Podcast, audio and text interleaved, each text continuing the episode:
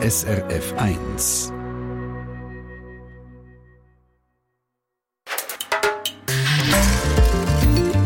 SRF 1. Herzlich willkommen zu der sonntäglichen Sendung Menschen und Horizonte, wo wir jeden Sonntag andere Menschen lernen kennen, die so ein bisschen aus ihrer Komfortzone raus sind und ihren persönlichen Horizont erweitert haben. Heute lernt ihr einen Mann kennen, der zusammen mit seiner Frau im Tessin, in einem engen, wilden Tal, in einem Zirkuswagen wohnt, mitten in der Natur und gerade in der Nähe von einem Bach. Der Max Welti ist 49, gelehrter Kaufmann und einer, der es schon früh in die grosse, weite Welt gezogen hat. Die war wie in mir drin, schon, äh, wirklich schon als äh, kleiner, ich weiß gar nicht, noch in der Primarschule. Und äh, gerade nach der Lehre äh, bin ich mit einem Kollegen nach Australien. Und kurz nach Australien, da habe ich wieder ein bisschen gearbeitet und äh, habe ich gefunden, jetzt muss ich mal ums Mittelmeer herumfahren. Mittelmeer, Australien per TÜV, Afrika per Velo, Irland per Bus und viele andere Länder hat er ebenfalls bereist. Reisen ist seine Leidenschaft. Und Bier brauen und Zeugs flicken und zum Geld verdienen fährt er Postauto. Von Locarno bis Spruga oder Verceletto. Das ist im Onsernonetal und dort gehen wir. Dort kennen ihn alle, wir lernen ihn heute kennen, der Max. Nachnamen hat er, aber alle sagen ihm Max. Die Sendung gestaltet und der Max im Onsernonetal getroffen hat der Joshi Kühne. Mein Name Adrian Köpfer.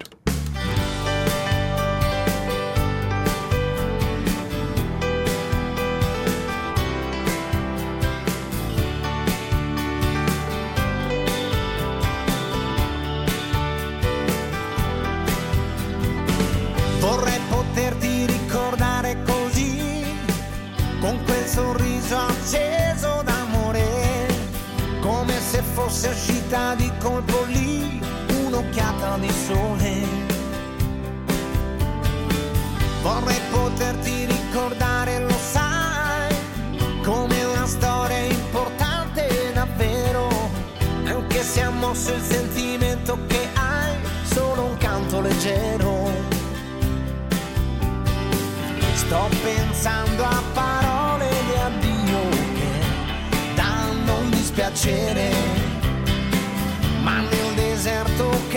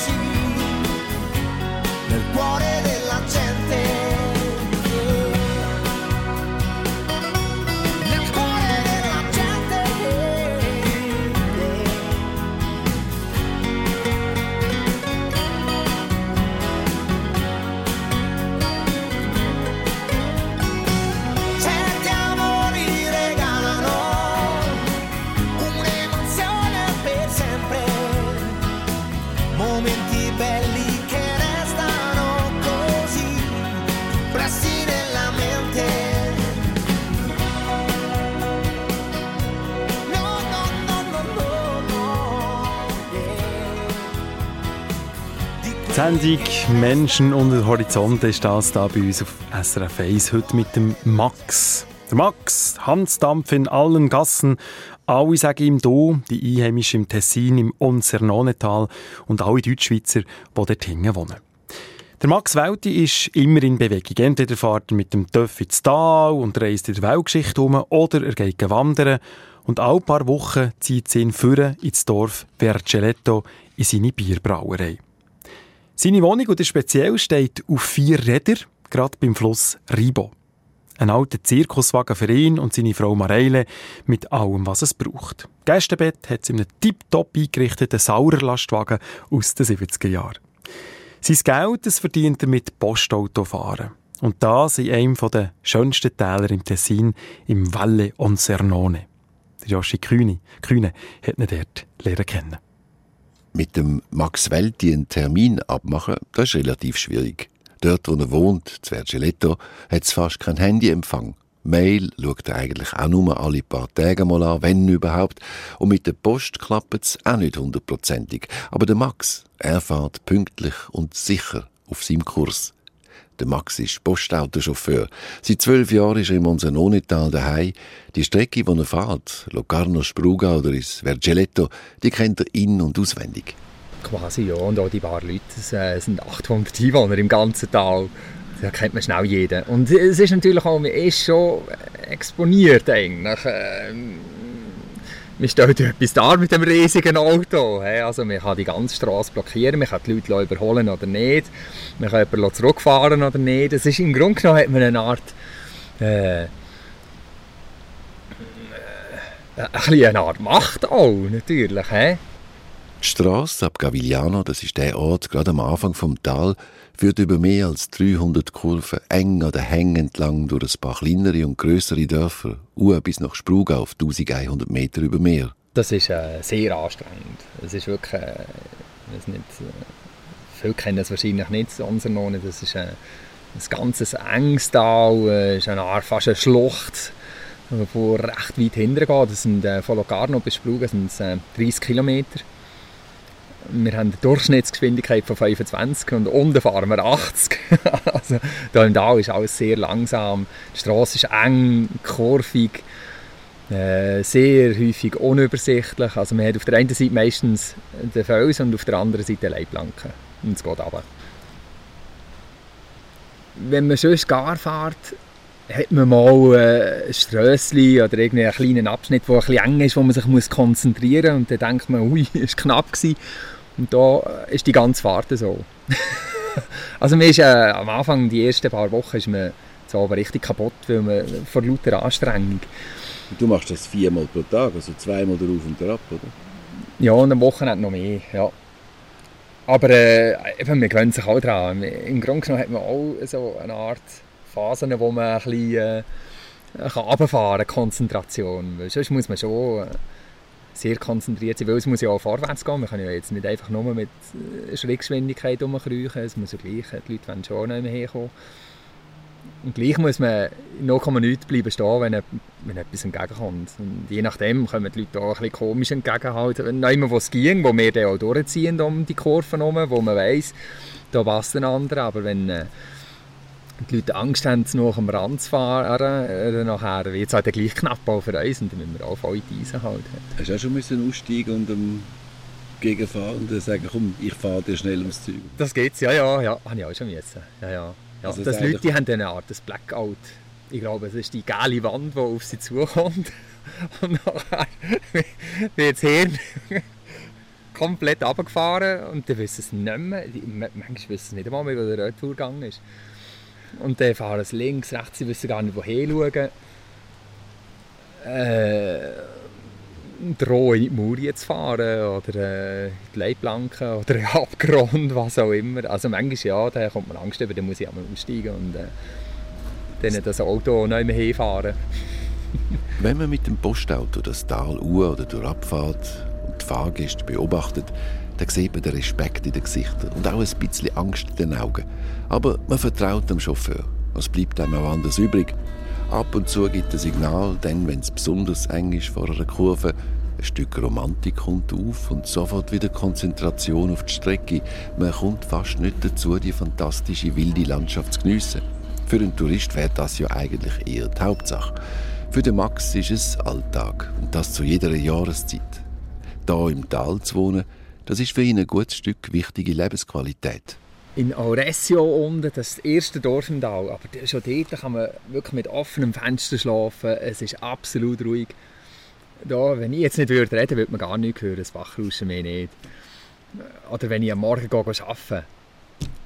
Kein Mensch unterwegs. Ist wirklich, man muss aufpassen wegen den Tieren auf der Straße und vielleicht wegen Steinen, die hier und da oben runterkommen. Manchmal Stellen, die man gar nicht wegschieben kann. Also da, manchmal verschreckt man. Die tun es recht schnell wegräumen vom Kanton. Die kommen immer einmal am Tag, fahren sie am Morgen nur und gehen schauen, was oben runtergekommen ist. Und manchmal sind da so Gewalts Kletz in der Straße, dass man verschreckt. Ist noch nie etwas aufs Dach gefallen? So? Mal, aber zum Glück noch ein kleineres. es hat auch schon gerumpelt auf dem Dach. Und der Winter ist natürlich gigantisch mit Lawinen, oder? Der Winter ist halt schon sehr speziell. Gerade äh, so zum Postautofahren hat's, äh, also ich finde durchaus seinen Reiz. Ich hätte das eigentlich auch noch gerne. Es ist eine andere Herausforderung. Da haben wir fast keine Leute mehr. Das ist irgendwie gut, wenn es wirklich schneit, dann haben wir die Einheimischen, weil die fahren ja auch im Auto. Die kommen ja auch mit uns. Und das ist für uns halt schon eine Herausforderung. Man muss es einfach frühzeitig erkennen, dass man früh, früh dran ist, sonst kommt man in Auto. Weil meistens muss man am eigenen Auto auch noch ketteln. Dann verliert man dort Zeit, dann kommt man nur. Dann muss man den Bus fast eine Art ausgraben, weil der kann da gut einfach mal einen Meter hinlegen. Und dann muss man zuerst um den Bus um ein bisschen, dass man überhaupt die Luken aufmachen kann, Ketten raus. Und die verschwinden auch gerade im Schnee, dann muss man die gerade wieder suchen. die Scheiben ein bisschen frei machen, Ketten, natürlich alles. Es ist eiskalt, Frost im Dunkeln. Äh, es ist schon, es ist schon eine Herausforderung. Und nachher das Fahren, das ist halt schon, wenn es nur noch so stübt, es ist dann wirklich, äh, wenn die noch nicht durch sind mit dem äh, Schneeräumen, dann ist einfach alles weiss, da ist die Straße nur sozusagen ein bisschen tiefer gelegt. Da muss man einfach da drinnen bleiben. Und weil man die Kurve kennt, ist es halt gut. Man weiss, wo man ganz weit muss ausholen muss, wo nicht. Dass man nie nachkommt das hat ja schon etwas, wenn man in den Rückspiegel schaut und äh, man sieht nur noch weiß. Also gut, dann doch lieber Frühling, Sommer, Herbst. Also Frühling ist eben schön, weil der, der fängt an sprießen und eben dann kommt also das Gefühl, äh, man hat den Winter überstanden, dann kommen auch die ersten Touristen wieder. Das irgendwie ist das, äh, schafft das alles also ein zusammen. Frühling hat etwas sehr Schönes, mal. gerade wenn die Leute wieder anfangen zu kommen, weil es wird ein bisschen trostlos, weil äh, kein Mensch kommt im Winter. Das Tal liegt brach. Fast tiefgefroren. Äh, eine Art, eine Art. Die Einheimischen finden es zwar noch schön, sie haben auch gerne äh, Leute da, aber äh, das ist so ein bisschen ihre Ruhephase. Da sind sie wirklich nur noch unter sich. Dann sind sie unter sich. Die paar hundert Einwohner vom Onsernonetal im Tessin. So um die 20 Prozent davon sind Deutschschweizer. Im letzten Jahrhundert haben vor allem Künstler ein Tal für sich entdeckt. Der Maler Max Ernst oder der Schriftsteller Elias Ganetti, der Kurt Tucholsky. Der Max Frisch hat der gewohnt, der Alfred Anders, der Golo Mann und viele unbekannte Aussteiger sind in den späten 1970er Jahren dahinter gekommen. Die Langhaarigen, die Capellonis, sagen die Einheimischen, haben verlassene Alphütten besiedelt und den Traum vom Selbstversorger leben was hat der Max Welti denn eigentlich dorthin gezogen und wieso braut er Bier? Die und andere Fragen beantwortet der Max im nächsten Teil von der Sendung Menschen und Horizonte da auf SRF 1 gerade in ein paar Minuten. You can dance every dance with the guy who gives you the eye, let him hold you tight. You can smile every smile for the man who held your hand neath the pale moonlight. But don't forget who's taking you home and in whose arms you're gonna be. So, darling, save the last dance for me. Mm. Oh, I know, oh, I know that the music's yes, fine, like sparkling oh, wine. Go and have your yes, fun. Oh, I know. Laugh and sing. Yes, I know. But while we're apart, don't give your heart to anyone. But don't forget who's taking you home and in whose arms you're gonna be. So darling, say the last dance for me. Mm, baby, don't you know I love you so? Can't you feel it when we touch? I will never, never let you go. I love you oh so much. You can dance, you can dance, go and carry on till the night is gone and it's time to go. If he asks if you're all alone, can he take you home? You must tell him no. Cause don't forget who's taking you home and in whose arms you're gonna be. So darling, say the last dance for me.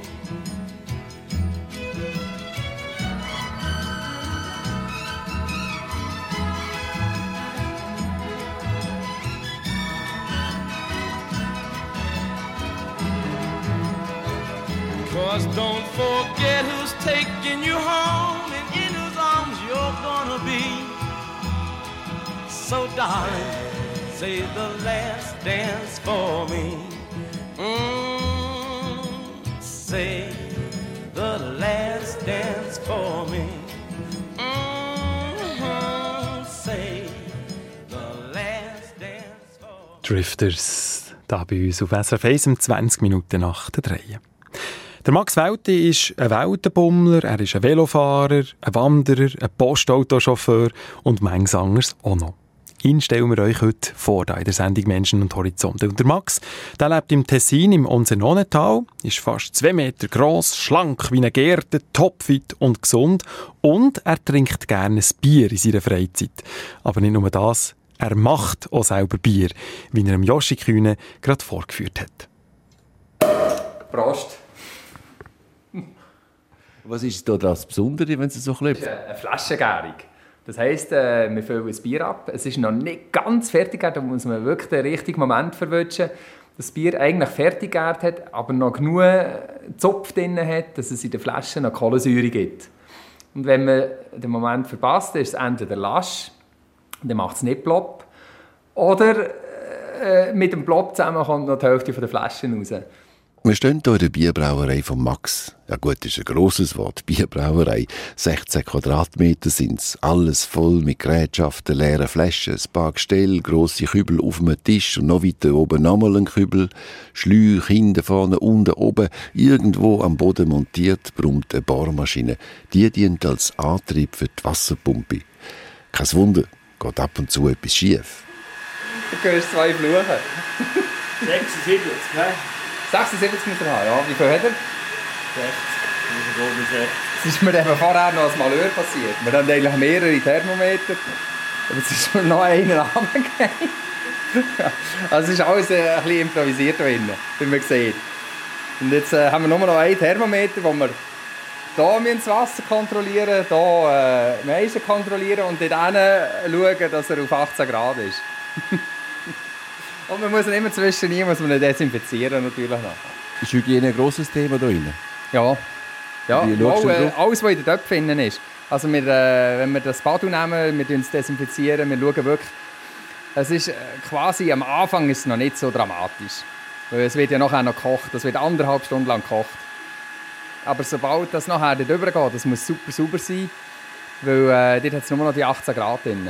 Und wenn es nicht sauber ist, dann kann das Bier rübergehen. Haben wir am Anfang eines gehabt. Dann ist äh, ich weiß nicht, ob es ein Hygieneproblem war. Die Hefe ist auch nicht recht gegangen. Äh, vielleicht war die Hefe auch schon übergefallen und dann hat es einfach nicht recht gegärt. Und dann haben wir äh, ein leicht säuerliches Bier gehabt. Das ist ja blöd. Dann haben wir äh, 150 Liter säuerliches Bier gehabt. Das haben wir dann da so ein bisschen müssen unter die Leute bringen. Ist das trotzdem unter die Leute Nein, wir haben es nicht verkauft. Nein, also wirklich, wir haben es gesagt, dass es äh, eigentlich ungenießbar ist. Ich wollte es fortschütten. Aber dann haben sie eine eine Bar zur Verfügung gestellt, die es halt gleich getrunken haben. Das sind gleich etwa 750 Flaschen, oder? Äh, Ja, es ist eine rechte Menge, ja. Könntest du das eigentlich auch ganz allein machen? Du bist froh, wenn du Hilfe hast. Äh, ja, es geht auch allein, aber der ist wirklich ein Hodel. Äh, Gerade jetzt in dem Moment, wo wir jetzt hier ziehen wir die Temperatur noch auf, auf die finale Temperatur von 76 Grad. Das ist ein helles Bier, das wir machen.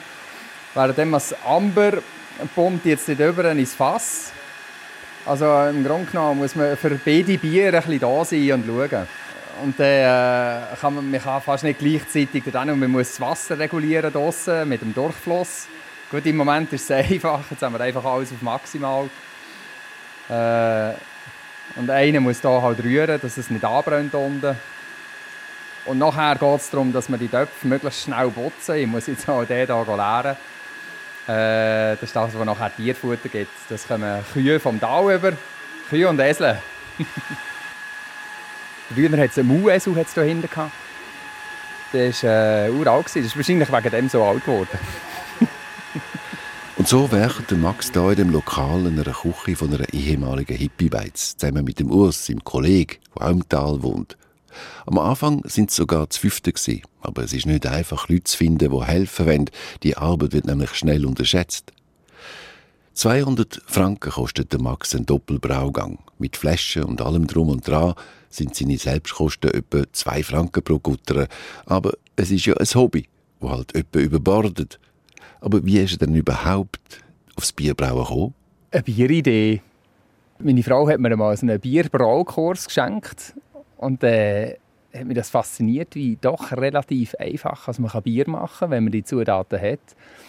Äh, und dann habe ich das daheim mal probiert. Es war am Anfang sehr chaotisch, weil ich hatte die ganzen äh, nicht die rechten Gerätschaften hatte. Ich habe es einfach auf einen Kochtöpf gemacht und das Abfiltern ist dann ein Tuch gegangen, wo äh, eigentlich viel zu viel zurück hatte und dann ist mir alles überlaufen. Aber schlussendlich äh, habe ich es hingebracht, dass es ein bisschen gegangen ist und dann habe ich äh, die Testphasen ein bisschen ausgebaut ähm, und bin mit dem äh, Ergebnis zufrieden gewesen.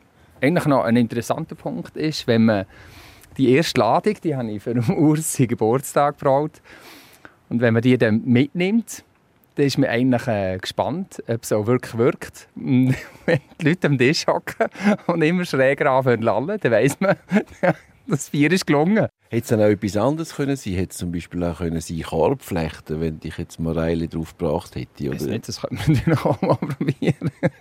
Mittlerweile bist du ja recht routiniert mit dem Bier machen. Du hast einen, einen Qualitätsstandard für dich, wo du kannst sagen, mal, das Bier ist mehr oder weniger immer das gleiche und es zeigt sich auch, dass du das Bier kannst verkaufen kannst.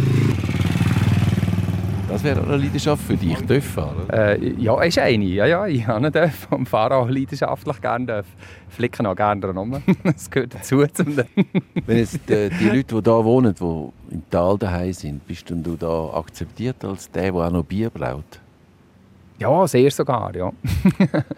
das, äh, weil das Bier äh, am Anfang, das klar, das braucht eine Phase, ein Jahr locker, äh, bis die Leute überhaupt merken, dass man noch Bier braut und auch verkauft im Laden, also dass es erhältlich ist. Aber äh, inzwischen, äh, glaube ich, weiß das jeder im Tal. Es gibt ja noch ein zweites Bier hier in, in Montanon, San Rocco. Kennst du den Produzenten von diesem Bier? Ja, sicher. Ja, ja. Das Tal wäre zu klein, als dass man einander nicht kennen. Ja, ja, den kenne ich. Der macht ein äh, belgisches Bier, das ist halt ganz anders. Das ist äh, vom Geschmack her anders, vom Alkoholgehalt her anders. Wenn du mit den Einheimischen redest, du bist ja, wenn du unterwegs bist, du kennst ja praktisch jeden in- und auswendig da im Tal. Also, du weißt wahrscheinlich auch, wie viel Bier das jeder nicht trinkt. Bist du, bist du im Klaren, wer wo was für Trinkgewohnheiten hat? Also die Einheimischen, die wirklich Bier trinken in Massen, äh, die nehmen billigeres Bier die, die haben es nicht von mir. Du könntest dir vorstellen, die Menge, die du jetzt machen darfst, bevor du in die Steuerkategorie gehst, ist das möglich noch, dass es noch aufzubauen die ganze Produktion? Ja, wir sind natürlich ständig ein bisschen am äh, studieren, ob man das, weil äh, es ist eigentlich, eben weil es ein Erfolg ist, weil äh, die Restaurants sogar hier im Tal anfragen, ob sie es nicht können verkaufen, nicht nur im Tal, in Locarno bis Giubiasco hatte ich Anfragen äh, nach dem Bier. Äh, wäre das natürlich schon äh, eine Sache, die man könnte ausbauen könnte. Allerdings, wenn man es ausbaut, ist man natürlich auch viel mehr dran. Man muss andere Räumlichkeiten haben.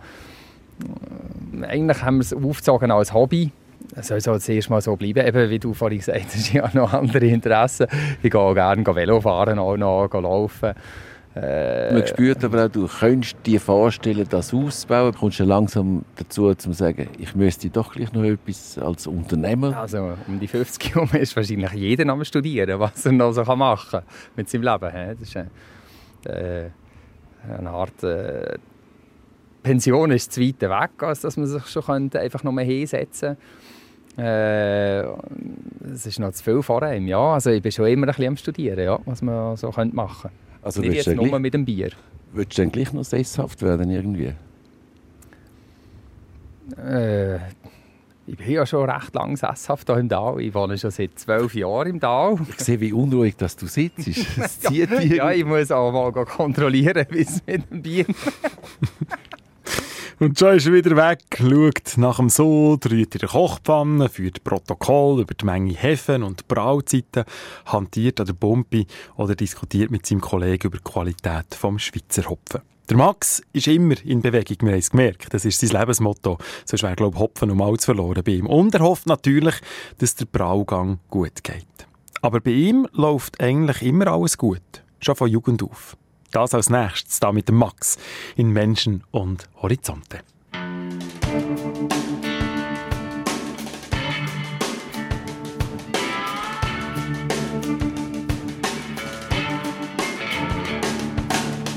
Davids Vater war Pfarrer, bei den Hausbesuch ist der David auch dabei. Und die Eltern haben angefangen zu debattieren. Hat er mir gesagt, komm, wir gehen spazieren. Und wir sind auch Brüfe an einem Waldrand. Und ich hab seine Augen gesehen. Nur der Herrgott weiß, was da ist geschehen. Der Einzige, der mich kann berühren ist der Sohn von meinem Pfarrer gsi. Der Einzige, der mich kann verführen ist der Sohn von meinem Pfarrer gsi. Er ist gsi. So ist gsi.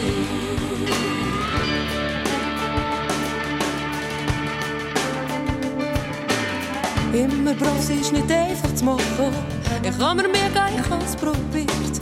Und er erzählt mir himmlische Sachen. So schön, wenn ich's noch nie gehört. Nimm mich in den Arm, mit anfangen küssen. Freut mich, will so seit dem Abend wissen. Der Einzige, der mich hier kann operieren. Das ist der Sohn von meinem Pfarrer gsi. Der Einzige, der mich hier kann. Ist der Sohn von meinem Pfarrer gsi. Er ist gsi. So ist sie.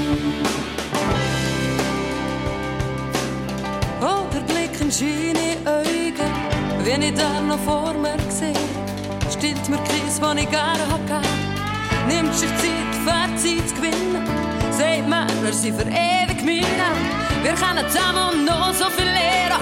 Wenn du dich verliebst, kannst du dich nicht wehren. Und der Einzige, der mich kann operieren das ist der Sohn Pfarrer gsi.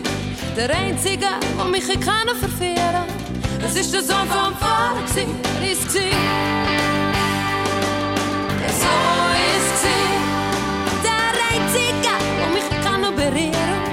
Ist. Der Sohn vom Pfarrer. Der Einzige, der mich kann verführen das ist der Sohn vom Pfarrer. Er hat geredet mit Engelszunge und schließlich ist mir gelungen. Der Einzige, der mich kann berühren das ist der Sohn vom Pfarrer.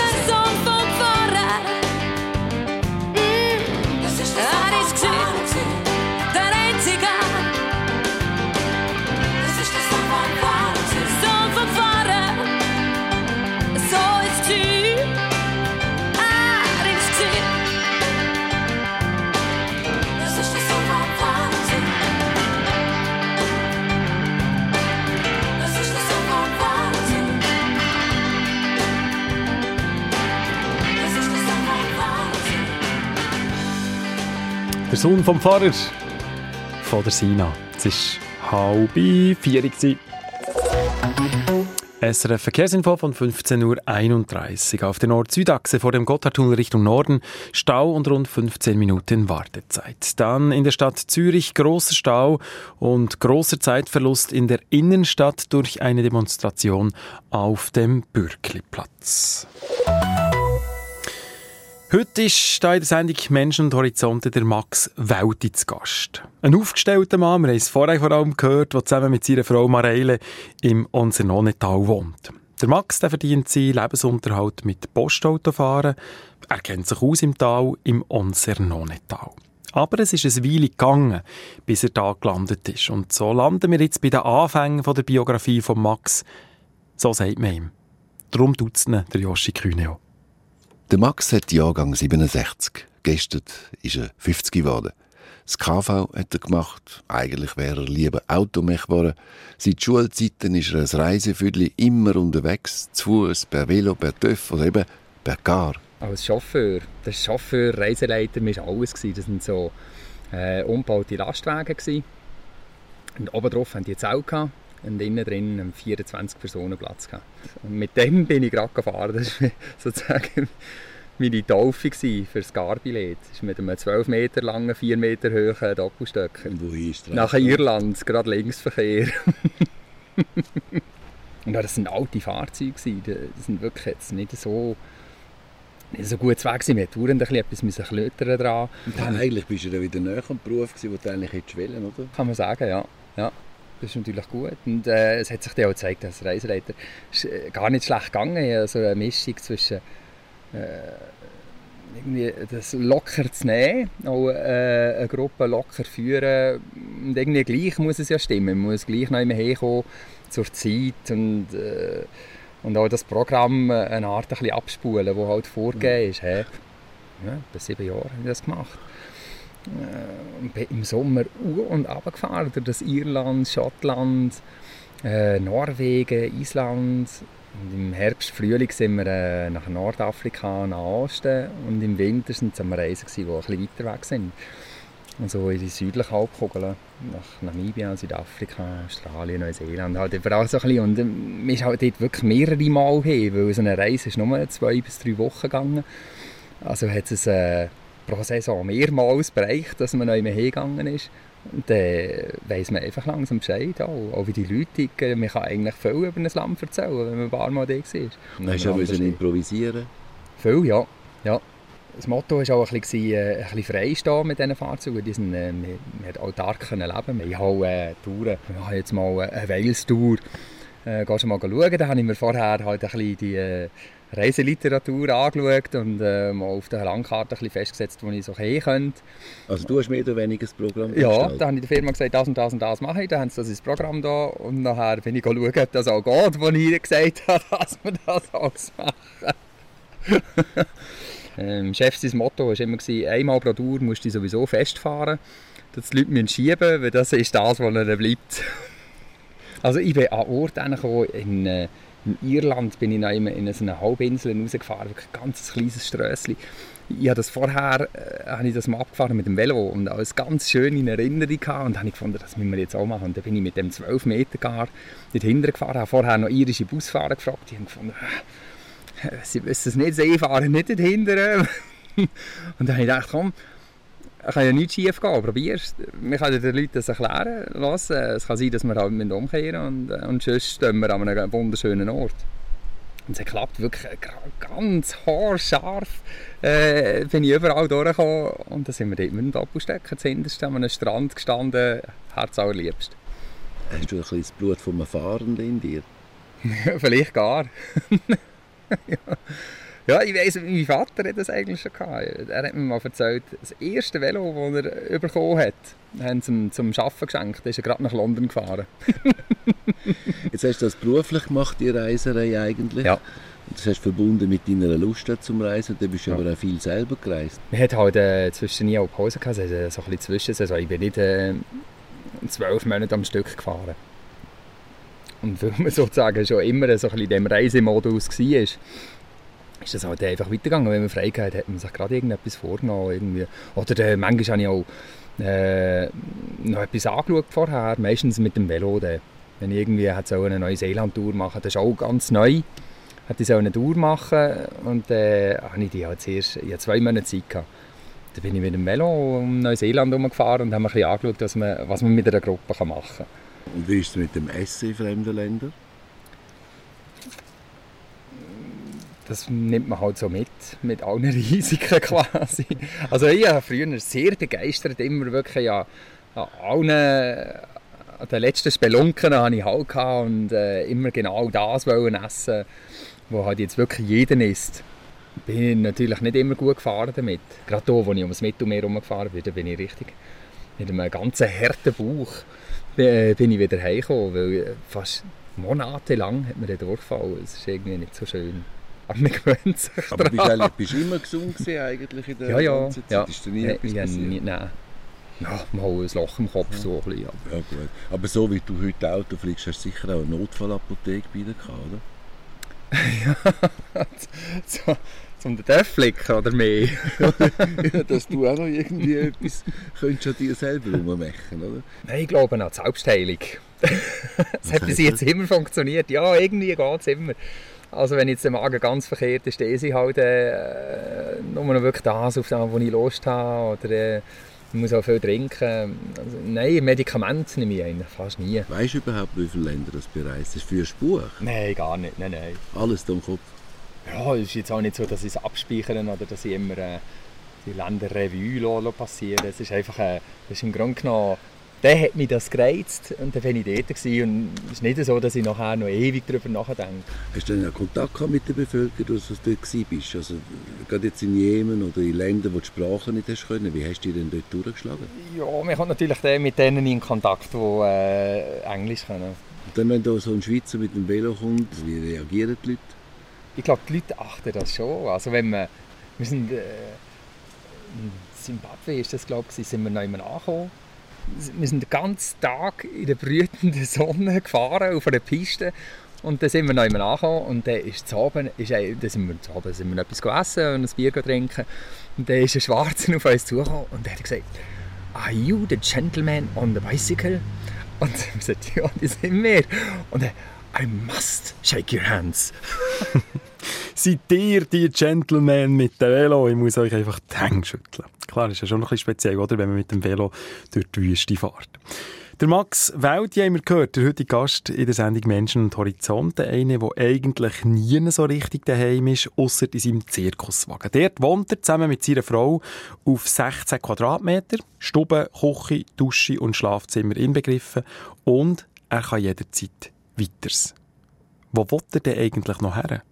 China, Russland, Japan. Mehr dazu erfahrt ihr im vierten und letzten Teil von der Sendung Menschen und Horizonte. Und wenn ihr Lust habt, in der Zwischenzeit schnell zu schauen, A, wie der Max aussieht und B, wie er unterwegs ist mit seinem Postauto auf einer der ersten von rund 300 Kurven im Onsernonetal und wie, das, äh, wie der Zirkuswagen aussieht, innen nachher die Küche, dann geht schauen unter srf1.ch. Man sieht ihn dort übrigens auch noch, wie er zügelt, wie er seinen Zirkuswagen zügelt. Und das ist dann ein ziemliches Unternehmen mit diesen kurvigen Strassen. Zu sehen und zu finden alles unter srf1.ch bei der Rubrik Menschen und Horizonte.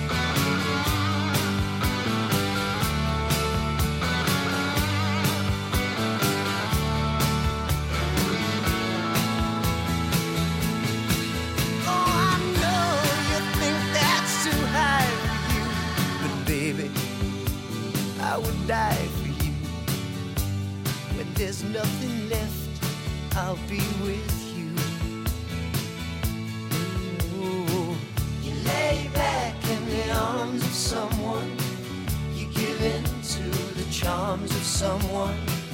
You lay back in the arms of someone you love. You lay back in the arms of someone when you feel you're a part of someone. You lay back in the arms of someone you love. Layback in the Arms of Someone. Es ist 4 vor 4 und wenn ihr Lust habt, macht es.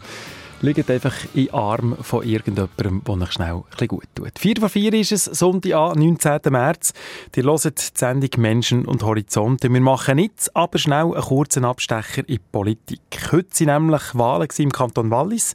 Die Stimmberechtigten haben den Staatsrat, also die Kantonsregierung, neu gewählt und vor wenigen Minuten ist das Resultat bekannt gegeben worden und es ist bis zum Schluss ein ganz, ganz spannendes Rennen gewesen, Priska Delberg.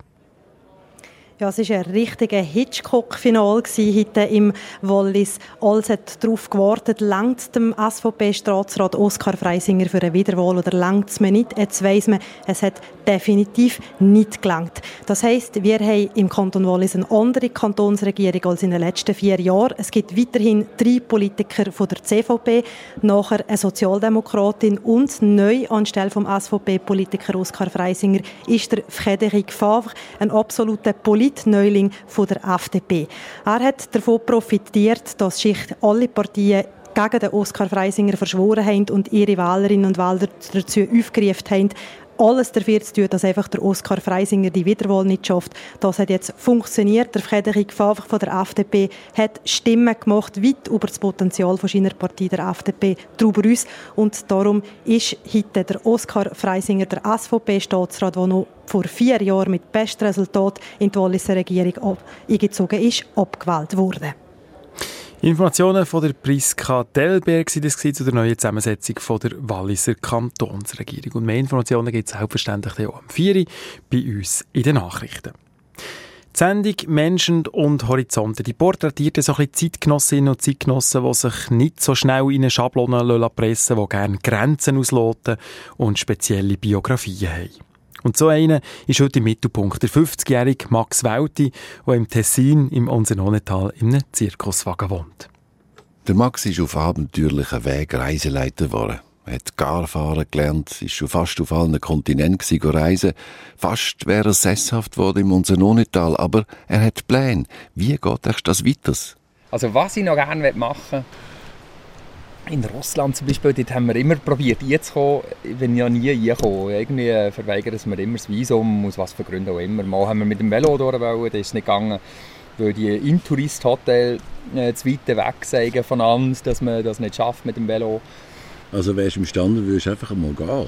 Äh, wenn es so ein bisschen passt, muss ich auch mit der Frau zusammenpassen. Ich bin jetzt verheiratet und äh, ja, schon ein bisschen Rücksicht nehmen. Aber wenn es irgendwie mal so ein bisschen passt, äh, dann würde ich gerne mal von hier bis Japan durchfahren.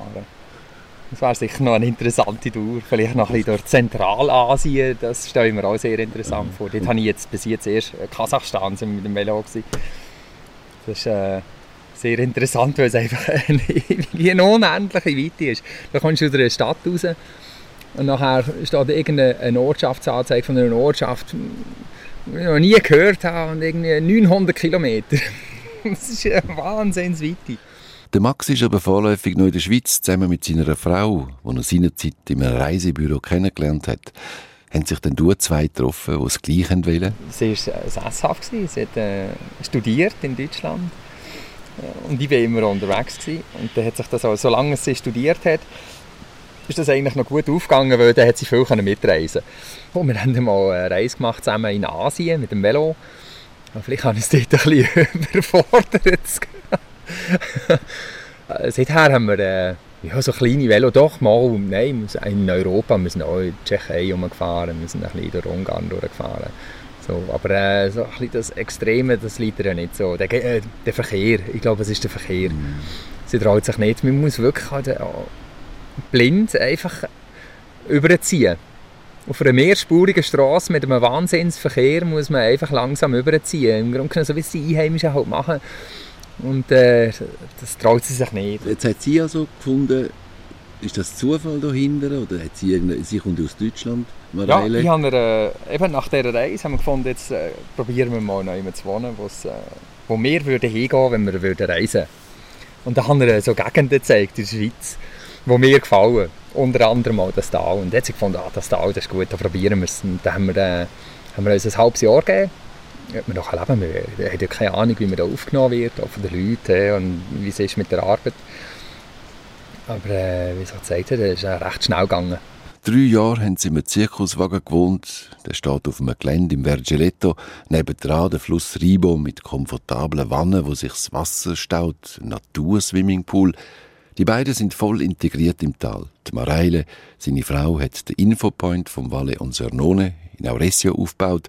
Und jetzt, wenn es weg ist, Berner Oberland. Eine Stelle hat er noch nicht. Nein, ja. die suchen eben noch nicht einmal. Okay. Mareile macht man einfach ein bisschen bei, aber irgendwie, ich, ich, ich weiß nicht warum, aber ich habe so das Gefühl, wenn ich noch jemanden anfrage, dann ich weiß nicht, wie die Stellensituation ist, ja. aber äh, irgendwie, wenn ich nur, nur schon hier im Tal jetzt schaue, der Chef hat alle Mühe, jetzt jemanden zu finden. Mhm. Was wäre denn deine Idealvorstellung im Berner Oberland? Kann ich nicht sagen. Es ist meistens äh, kommt eh anders, als man denkt. Und das ist genau das Gute.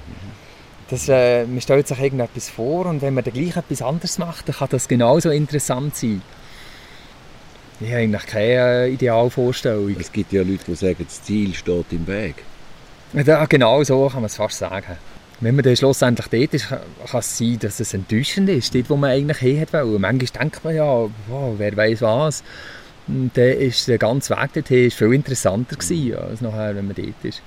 Dann nimmt es locker, echt. Wenn ich mich erinnere an das Gespräch mit dem Max, kommt mir noch viel in den Sinn, was er schon alles gemacht hat. An einer Hotelrezeption geschafft.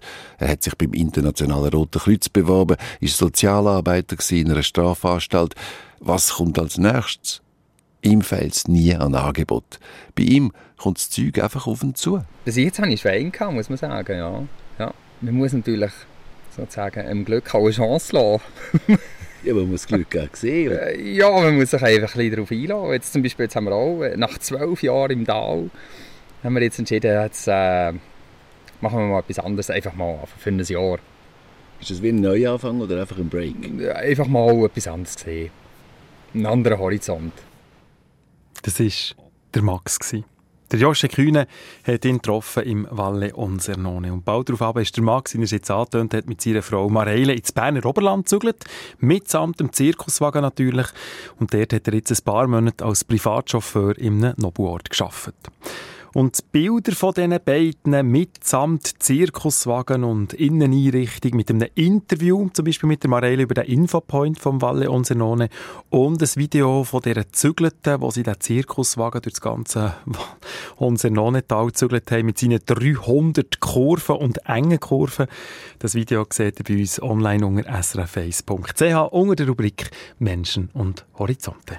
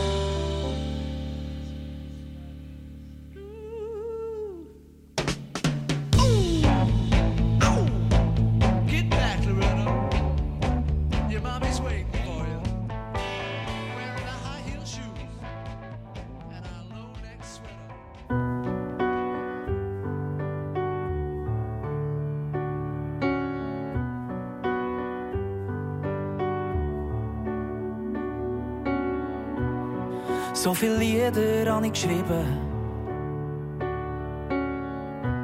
Sie sind mein kleines Tagebuch. Habe meine geheimsten Gefühle beschrieben. Jeden Gipfelsturm und jeden Fluch. Du bist nicht nur ein Kapitel. Dir gilt mehr als ein Gedicht. Du steckst in jeder zweiten Ziele und bist der Inhalt von fast jeder Geschichte, wo auf der letzten Seite mein Herz noch bricht. Oh, ja, lass dich gehen. Ich will dich nie mehr wieder sehen. Ich wünsche dir Jahrzehnte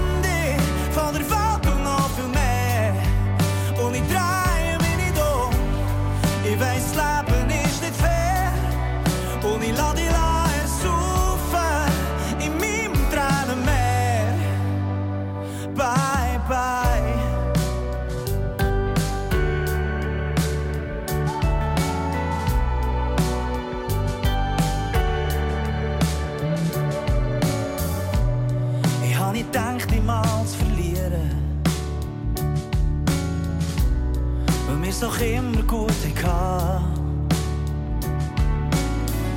Jetzt bin ich nach dran am Verzweifeln. Weil ich hab verstanden, dass ich einfach nicht mehr kann. Der nicht mehr länger im Weg wird stehen. Oh, ich lass dich gehen. Ich will dich nie mehr wieder sehen. Ich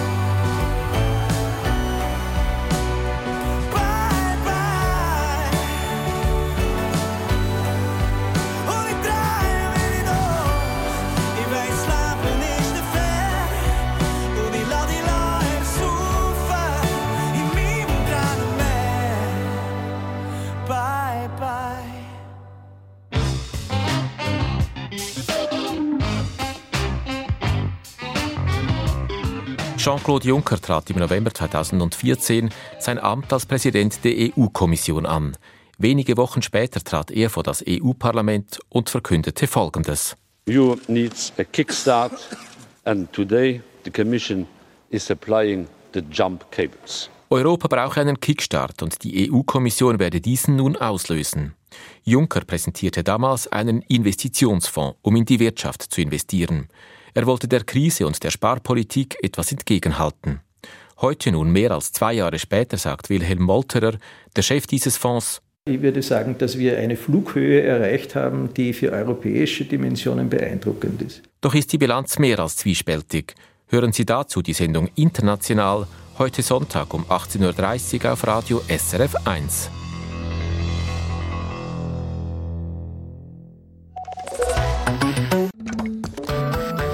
Eine Sendung von SRF 1. Mehr Informationen und Podcasts auf srf1.ch.